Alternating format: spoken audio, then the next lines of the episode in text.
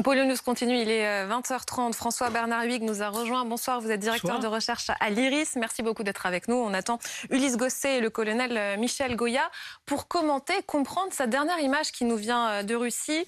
Vladimir Poutine fait de nouveau le coup de la très longue table à son visiteur du jour. Quel était son visiteur du jour? Le secrétaire général de l'ONU, venu le rencontrer aujourd'hui. Il y avait d'abord une rencontre avec Sergei Lavrov et puis ensuite la rencontre avec Vladimir Poutine.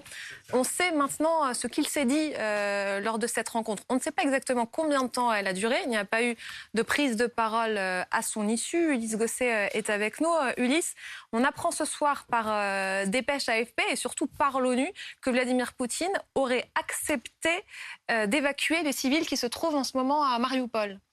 Alors c'est effectivement le principal enjeu concret de cette rencontre au Kremlin, dans les conditions que vous venez de décrire, avec cette grande table qui est réservée aux dirigeants qui n'ont pas le temps de passer une semaine à Moscou avant de voir le chef du Kremlin, mesure de quarantaine, si j'ose dire, euh, sanitaire. Mais effectivement, un enjeu, c'était l'humanitaire, car finalement c'est la vocation des Nations Unies. Euh, si elle ne peut empêcher la guerre, elle peut essayer d'en amoindrir les effets sur les populations civiles. Et là, il y a véritablement euh, des choses à faire, notamment à Mariupol, où ça fait maintenant plus de euh, non pas 62 jours, parce que le siège a commencé un petit peu après, mais ça fait près de 55 jours que effectivement le siège de Mariupol se poursuit. Et il y a euh, encore 100 000 personnes dans les décombres de plusieurs immeubles, et il y a près de 1000 civils dans les sous-sols de la fameuse usine métallurgique où sont également retranchés quelques 1000 à 1500 soldats ukrainiens. Et là, Vladimir Poutine dit je donne mon accord de principe euh, à euh, la participation des Nations Unies à l'évacuation des civils piégés euh, dans cette usine. Donc, participation des Nations Unies et du Comité international de la Croix-Rouge. Avait-il déjà formulé bah, un accord de principe par le passé? En réalité, si vous voulez, ça fait déjà au moins trois semaines que la Croix-Rouge internationale et les Nations Unies sont euh, non pas à Mariupol, mais à côté, euh, à Zaporozhye en particulier, pour dire nous sommes prêts à participer à l'évacuation. Mais ça n'a jamais fonctionné. Pour deux raisons. D'abord parce que les convois n'ont jamais été vraiment sécurisés. Alors les Ukrainiens ont particulièrement mis en place euh, quelques 80-90 bus pour aller à Mariupol. seulement 4 ou 5 sont revenus. Et puis ensuite, les, couloirs ont été annulés. Et, puis par ailleurs, il y a vraiment une vraie question de fond sur la destination des réfugiés. Même si on est d'accord sur le fait qu'ils peuvent quitter la ville, ensuite, où vont-ils? Les Russes les emmènent en Russie. Et il y a déjà 500 000 Ukrainiens, selon les Ukrainiens, qui sont dans des camps de réfugiés en Russie. Ce n'est évidemment pas quelque chose de souhaitable pour la plupart d'entre eux qui, voudraient rentrer chez eux ou rester en Ukraine. Donc, est-ce que les Russes vont accepter qu'ils aillent où ils le souhaitent? Ça, c'est vraiment une chose très importante pour les Ukrainiens. Ensuite, euh, effectivement, il y a eu des blocages des deux côtés parce que les Ukrainiens n'avaient pas forcément, en ce qui concerne, vous savez, le, noyau dur des soldats qui sont dans la centrale, dans la l'usine métallurgique, réfugiés dans les bunkers anti-atomiques, euh, eh bien, l'Ukraine a d'une certaine manière besoin que ce Mariupol reste un symbole de la résistance. Donc on voit qu'il y a forcément des jeux très compliqués et le fait que les Nations Unies s'investissent et à voir Poutine directement qui va donner des ordres sur place à l'armée va peut-être changer la donne. Mais ce n'est pas certain. Il faut ajouter une chose, c'est que demain, le secrétaire général de l'ONU va se rendre à Kiev. Mhm. Il va pouvoir en parler également avec Zelensky et ensuite voir si les deux points de vue pourront se rapprocher pour permettre enfin cette évacuation. Est-ce que l'ONU peut encore faire entendre sa voix? C'est tout l'enjeu de ces deux déplacements que nous décrit euh, Ulysse. L'image est forte. Euh, on, sûr, a M. Guterres face à Vladimir Poutine. Sur Mariupol, il y a en fait deux enjeux. En effet, la destination euh, des réfugiés parce qu'il est contraire au droit des réfugiés de les parquer dans un endroit qu'ils n'ont pas choisi et de les envoyer de force dans un pays où ils ne voulaient mhm. pas aller. Ça, c'est le premier point. Et deuxième point, l'enjeu pour Vladimir Poutine, c'est qu'en fait, les forces russes veulent pouvoir contrôler qui quitte Mariupol, c'est-à-dire non seulement les soldats ukrainiens, éventuellement le bataillon Azov, mais vérifier qu'il n'y a pas aussi des instructeurs occidentaux. C'est pour ça qu'ils qu'ils freinent tant qu'ils peuvent parce qu'ils veulent garder le contrôle sur cette évacuation de, Mariupol. Et, mais si ça se règle, au moins ce sera un élément qui permettra d'évacuer une partie des, civils. Derrière, le rôle de l'ONU va être compliqué parce qu'on est en phase d'escalade en fait. On est dans une phase où là, par exemple, si on lit le Guardian aujourd'hui, on y voit euh, que le ministre des Affaires étrangères britannique a euh, expliqué que euh, en gros, la Grande-Bretagne était derrière l'Ukraine si elle frappait des objectifs russes sur le territoire. Ce à quoi Sergei Lavrov a répondu qu'il y aurait une réponse immédiate et proportionnée. C'est-à-dire qu'on est dans une phase où les Britanniques et les Anglais sont en train de pousser au maximum et où en face, les Russes sont en train de s'énerver. D'ailleurs, je ne sais pas si c'est lié, mais en tout cas, les, bourses s'effondrent aujourd'hui.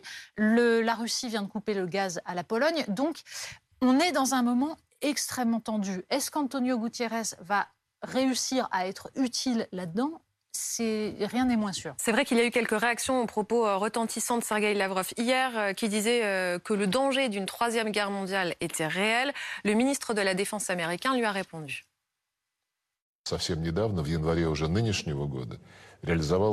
En janvier de cette année, les cinq membres permanents du Conseil de sécurité des Nations Unies ont fait des déclarations similaires à la suite de la prochaine conférence d'examen de la non-prolifération des armes nucléaires. Les cinq dirigeants ont signé la reconnaissance de l'inacceptabilité de la guerre nucléaire. Et c'est un point fondamental pour nous, un point qui nous guide. Lorsque les risques sont suffisamment élevés comme cela, je ne voudrais pas qu'ils soient renforcés. Il y a beaucoup de parties intéressées. Le danger est sérieux, il est réel, il ne faut pas le sous-estimer tous les discours, encore une fois, sur l'utilisation possible d'armes nucléaires est dangereuse et irresponsable. Personne ne souhaite un conflit nucléaire et personne n'a à y gagner. Nous prenons des mesures en nous assurant toujours euh, d'avoir la bonne approche, le bon équilibre dans notre discours.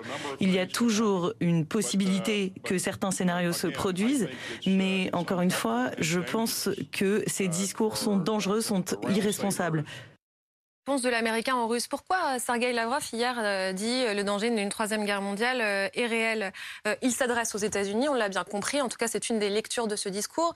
Et on était à quelques heures d'une réunion en Allemagne d'une quarantaine de pays. Ça peut être lié? Oui, certainement. C'est-à-dire que, enfin, il explique qu'il y a une probabilité d'escalade et de s'approcher du seuil de l'emploi des armes nucléaires, c'est ce qu'il dit euh, textuellement, euh, et du fait de, euh, du fait de l'OTAN, pas du fait de la Russie, hein, mm, du mm. fait de, de l'OTAN et particulièrement des États-Unis, sans préciser, enfin, qui, selon lui, peuvent aller trop loin. Bon, sans préciser tout, quand même ce, à quoi correspond ce trop loin. Ce qui est certain, effectivement, c'est qu'il constate qu'il y a une forme, il y a une offensive américaine, euh, anglo-saxonne, euh, mais en fait américaine. Quoi. Oui, oui. Euh, bah, les, Britanniques sont la oui, poste avancée dans ce cas-là des, États-Unis. Et qui ont pris, l'initiative, d'une certaine façon, de, de, cette offensive d'aide à, à l'Ukraine. très clairement, les Américains sont de la position de la même position que l'Union soviétique pendant la guerre du Vietnam, euh, où se retrouve face, euh, voilà, les États-Unis étaient engagés dans une guerre, embourbés dans, une guerre, l'Union soviétique a euh, saisi l'occasion pour aider massivement le, Nord-Vietnam, affaiblir les Américains, enfin les États-Unis de manière générale, l'armée américaine en particulier. Et là, on est dans une situation très clairement inverse. C'est-à-dire qu'on a visiblement des États-Unis qui mettent un effort considérable en la matière. C'est c'était pas forcément évident hein, euh, au départ. Je rappelle que les États-Unis, euh, Joe Biden avait dit pas de boots on the ground, euh, pas de et c'était les premiers à avoir évacué leur corps diplomatique. C'était, c'était, ils avaient proposé au président Zelensky de l'évacuer très vite, etc. Ils n'étaient pas forcément dans un schéma où de, j'allais dire, de reconquête ou de, de contre-offensive. Maintenant, le contexte a changé sur le terrain et très clairement, il y a l'idée, et c'est évoqué, hein, de saisir cette occasion pour euh, l'Ukraine et via l'Ukraine pour affaiblir euh, fondamentalement la Russie et plus particulièrement son armée, euh, qui ne doit plus représenter une menace pour n'importe quel autre pays de l'OTAN. Et donc, il y a un investissement enfin, massif. Il est à la fois massif et, relativement réduit. 3,5 euh, milliards de dollars euh, d'aide militaire, c'est déjà plus que tous les autres euh, pays réunis. Donc, ça veut dire que ce sont eux les leaders, comme d'habitude, dans ce genre de coalition. Et en même temps, ça représente 0,4% de leur budget de défense annuel. donc, c'est pas cher payé pour euh, affaiblir euh, l'armée russe, contribuer à affaiblir l'armée russe via, euh, via les Ukrainiens, affaiblir la Russie, se repositionner eux-mêmes en, en, dire, en homme fort de l'Alliance Atlantique, en, allié, en protecteur indispensable de l'Alliance Atlantique. Donc, c'est globalement, c'est tout bénéfice pour eux. Et le chef du Pentagone dit nous allons doubler notre effort pour l'Ukraine. Il y a aussi les Allemands qui disent maintenant nous allons livrer des chars aux Ukrainiens. Ce bah, changement de, de doctrine est notable. Alors ça, ça c'est un changement par rapport au, pacifisme qu'on prêtait euh, classiquement aux Allemands, qui ont été très, qui ont traîné les pieds jusqu'à présent, bah, il semble qu'on ait enclenché un processus où c'est le, concours de celui qui viendra euh, livrer à Zelensky le plus de chars, le plus de canons, comme l'a fait, euh, comme l'a fait la France avec ses canons César et ses missiles Milan. Donc on, rentre dans une phase où les livraisons d'armes et, et les promesses de Boris Johnson sur des donc on rentre dans une phase où peut-être au service de cette politique américaine qui consisterait un peu à saigner la bête, hein, à, coûter un maximum à la Russie pour l'affaiblir à long terme, bah, on voit quand même que les, livraisons d'armes euh, aux Ukrainiens sont importantes qu'elles se font vite et qu'il y a une sorte de, compétition euh, euh, dans l'aide, avec évidemment ce, risque de la ligne rouge entre livraison d'armes et belligérance. Mais il faut ajouter que, d'accord, euh, les, les États-Unis ont évacué, en effet, ont été les premiers, ils ont été extrêmement prudents, mais c'est un investissement de long terme parce qu'ils ont mis en fait des masses d'argent depuis des années en Ukraine. Et ils l'ont fait avec, en envoyant des instructeurs. D'ailleurs, un excellent reportage dans le Figaro Magazine il y a quelque temps racontait comment les euh, les combattants français notamment qui vont en Ukraine pour combattre avec l'armée ukrainienne sont immédiatement pris en main par des instructeurs qui sont américains, qui virent les, journalistes. Donc il y a quelque chose qui, qui, moi, me fait penser, certes, au Vietnam, mais qui fait aussi penser il me semble, au cas des États-Unis vis-à-vis de l'Irak en 91. C'est-à-dire qu'en fait, il y a l'idée derrière d'utiliser cette, euh, euh, cette, invasion absolument délirante et brutale de, Vladimir Poutine pour ensuite écraser la Russie. Et on a l'impression qu'il y en a certains euh, aux États-Unis, notamment dans le camp démocrate, pas au, Pentagone, pas au Pentagone parce qu'il y, y, a des tensions, mais dans le camp démocrate, dans le complexe militaro-industriel, qui en fait poussent pour aller au maximum de ce qu'on peut faire pour réduire la Russie durablement, pour écraser militairement et pour faire en sorte ensuite d'écraser économiquement. On se souvient de, la phrase des dirigeants américains sur l'Irak, euh, on a fait revenir l'Irak au Moyen Âge. On sent qu'il y a cette tentation-là. Le problème est que l'Irak n'était pas une puissance nucléaire. Oui, quel est l'objectif des Américains dans oui, cette guerre? Oui, mais à, qui la faute? En fait, aujourd'hui, Poutine paye le prix de cette invasion de l'Ukraine. Et effectivement, effectivement, les Américains euh, surfent sur cette, euh, euh, comment dire, ce soutien des Occidentaux, pas simplement en Europe, mais il y avait le Japon dans la réunion d'aujourd'hui. Il y a l'Allemagne qui s'est réveillée. donc effectivement, c'est un désastre pour la Russie parce que les Américains vont chercher à affaiblir durablement la Russie, non pas pour, comme vous le dites, l'écraser, mais simplement pour éviter que Poutine ait d'autres envies d'invasion. Alors je pense aux pays baltes, je pense à la Moldavie, et la guerre n'est pas finie. C'est-à-dire que clairement aujourd'hui, l'armée russe même si elle est en difficulté, elle a les moyens quand même de résister et de prendre le Donbass et d'établir une ligne de front euh, finalement sur tout l'est et le sud de l'Ukraine, de relier le Donbass à la Crimée et finalement d'établir une partition. Donc la guerre est loin d'être finie. Mais effectivement, on voit aujourd'hui que les Américains mettent le paquet, si j'ose dire. Euh, on voit que l'OTAN s'est vraiment réveillée. Aujourd'hui, la réunion dans cette base américaine de Ramstein, c'était quasiment la réunion de l'OTAN, cette OTAN qui, croyait-on, disait-on, était en état de mort cérébrale. Aujourd'hui, l'OTAN montre sa réactivité et sa capacité. donc, si effectivement on en est là, eh bien que Poutine se pose la question de savoir s'il a finalement eu totalement tort ou pas de jouer les envahisseurs. Ulysse, il y a plusieurs choses.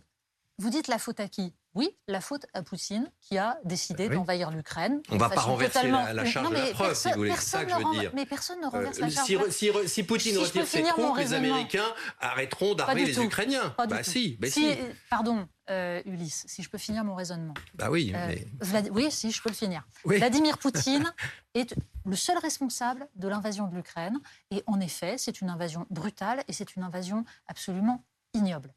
En revanche, ça n'interdit pas de réfléchir ensuite à la stratégie qui est celle actuellement de l'OTAN.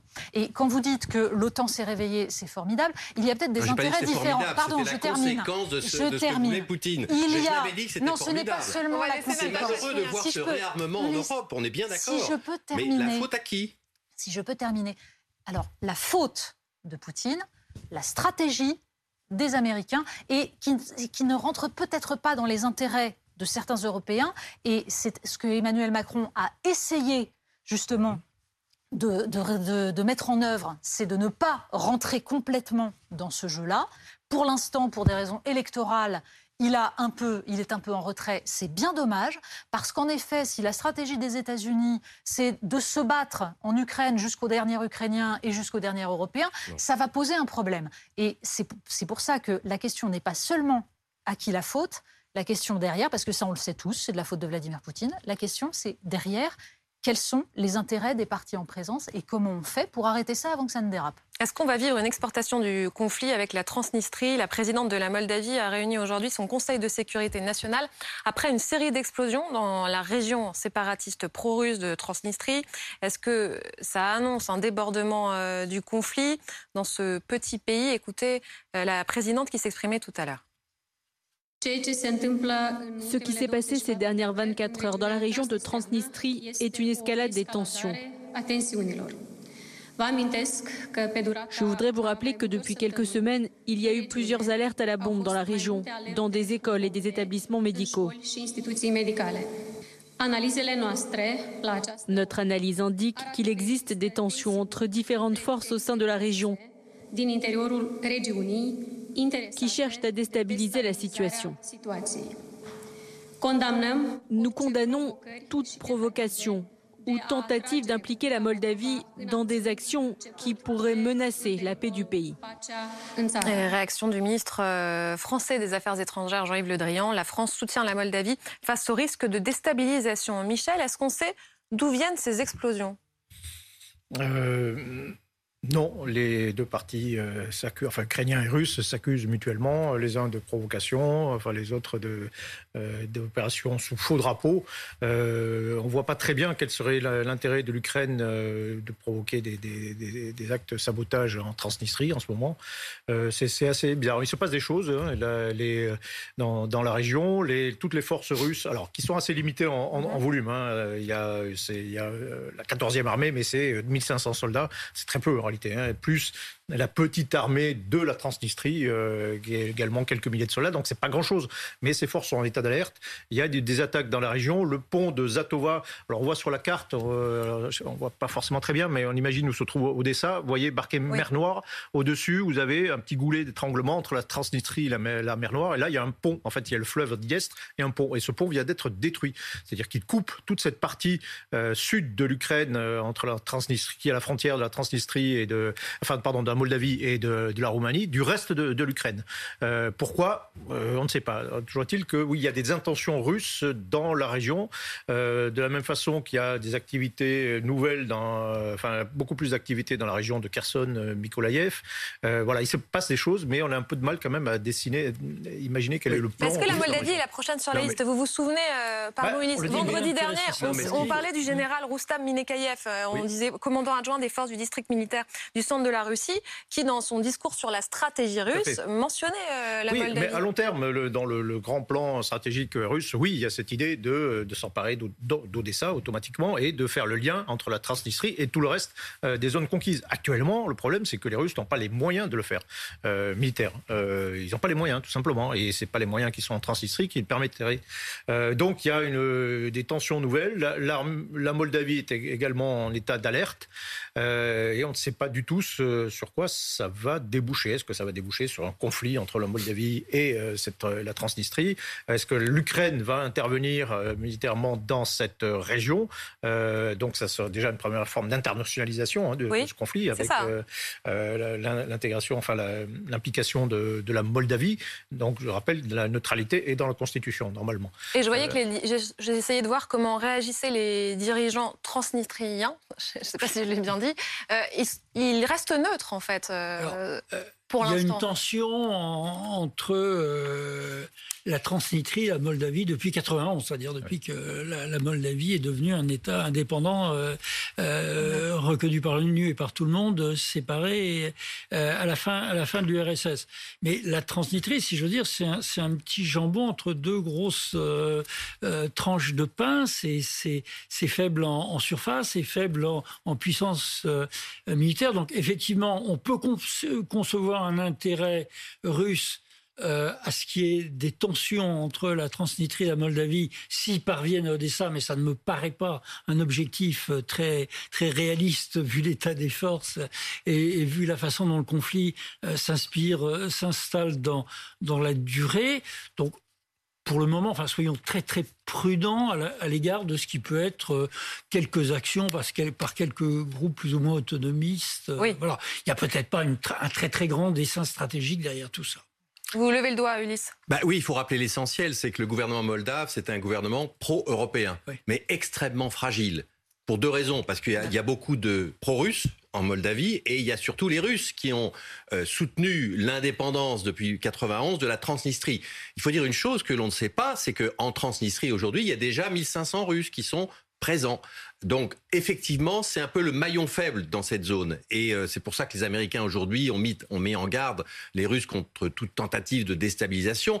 Mais on voit bien que dans la population moldave, il y a des gens qui seraient pas, comment dire, mm. complètement hostiles à ce que les Russes prennent le contrôle du pays. Hein. Il faut voir les choses euh, directement. Donc ce petit gouvernement d'un petit pays euh, en Europe est très fragilisé par tout ce qui se passe. Et le risque, c'est que les pro-européens au pouvoir aujourd'hui en Moldavie perdre le pouvoir. C'est ça l'enjeu. Et le risque aussi, c'est qu'on déstabilise euh, ce pays et qu'il y ait une extension du conflit ukrainien jusqu'en Moldavie. Le, le Kremlin et Moscou, c'est parfaitement ce qui se passe là-bas. C'est un petit peu la réplique de ce qui s'est passé en Géorgie, un peu la réplique de ce qui s'est passé dans le Donbass, euh, dans un pays qui n'a aucun moyen de résister euh, à, quoi que ce soit, que ce soit une déstabilisation russe ou, euh, ou de l'autre côté. Donc c'est vraiment très dangereux, très délicat, et il faut agir avec doigté. Alors la France a, déclaré qu'elle souhaitait évidemment euh, la stabilisation de la situation, empêcher les, les provocations, parce qu'on sait très bien que ça peut très vite dégénérer et ajouter, je dirais, un conflit à un autre, mais dans des proportions qui seraient beaucoup moins importantes stratégiquement que l'Ukraine, sauf que si effectivement ce pays était déstabilisé, bah, ça ferait un pays de plus et euh, encore un potentiel de guerre qui pourrait durer des années. Et Washington, en effet, met en garde contre une escalade des tensions autour euh, de la Transnistrie. Les réactions sont nombreuses. Je citais Jean-Yves Le Drian tout à l'heure. Bien sûr, et d'ailleurs c'est pour ça que la France a positionné des soldats en Roumanie, juste à côté. Mmh. C'est en effet un des enjeux qui est identifié depuis le début, euh, la Transnistrie. Le problème, en effet, est la difficulté à savoir exactement pour l'instant, d'où viennent les déstabilisations, si elles sont importantes, si c'est coordonné, s'il y a une volonté réelle de l'armée russe de faire basculer cela, même si, vous le disiez Michel, euh, la question est de savoir quel est l'intérêt, comment ils peuvent le faire, est-ce qu'ils en ont les moyens? Pour l'instant, a priori, ils n'ont aucun moyen réel d'aller là. En revanche, une déstabilisation de plus permet peut-être de renverser une situation ou en tout cas de la rendre plus flottante quand on sent qu'on est en train de perdre pied. C'est aussi ça sur un plan militaire. Euh, oui, c'est une extension du domaine de la lutte d'une certaine façon. Mais euh, Capacité de nuisance. Hein. c'est ça. comme ça qu'on peut euh, résumer les choses. Je ne vois pas un enjeu stratégique fondamental là-dedans. Revenons sur le, terrain. Il y a eu cette autre dépêche qui nous est parvenue tout à l'heure. L'armée russe contrôle entièrement la région de Kherson. C'est ce que déclare le ministre de la Défense à, Moscou, cité par l'agence Interpax. Et il est aussi indiqué que les forces russes se sont emparées de territoires dans les régions de Zaporizhia, Mykolaiv et de Kharkov dans l'est. C'est déjà ce qu'on voyait se passer sur vos cartes, euh, Michel euh, Oui et non. Il y a beaucoup de choses qui se passent euh, dans cette région sud. je ne parle pas de, Kharkiv, ou Kharkiv, où ce sont plutôt les Ukrainiens qui sont en train de, progresser. mais dans cette région sud, donc entre Mykolaïev et Zaporodja, enfin dans le triangle Mykolaïev, Zaporodja, Mariupol, qui est la, zone occupée véritablement par les, les, forces russes. Il se passe beaucoup de choses. du côté de Mykolaïev, Kherson est juste à côté de Mykolaïev, euh, on voit, on voit se dessiner le fleuve Dniepr. Et au, nord du Dniepr, euh, il se passe euh, effectivement beaucoup de choses. C'est assez fluctuant actuellement. les Ukrainiens attaquent. Ils, ont, ils revendiquent avoir détruit le, poste de commandement de la, la, 49e armée qui chapeaute toutes les forces russes dans la région. Euh, les Russes prétendent avoir euh, porté l'effort et de contre-attaquer eux-mêmes. Donc c'est une situation qui est assez complexe et assez fluide. Et en fond de tableau, il y a quand même euh, ressurgi l'idée de refaire de cette région une, une région de Kherson, de refaire, en faire une nouvelle république séparatiste et d'organiser un référendum bientôt euh, au début du mois de mai euh, pour euh, voilà en faire une nouvelle nouvelle république qui serait associé à, la Russie. Et, donc, c'est euh, autant dans la région du Donbass, en réalité, les choses pour l'instant sont un peu figées. Ça fait cinq jours que la grande offensive a commencé. En réalité, euh, si on regarde la carte il y a cinq jours, les choses n'ont absolument pas bougé, euh, ou très peu. Il faut vraiment zoomer sur des villes et des, villages pour pouvoir voir les, choses.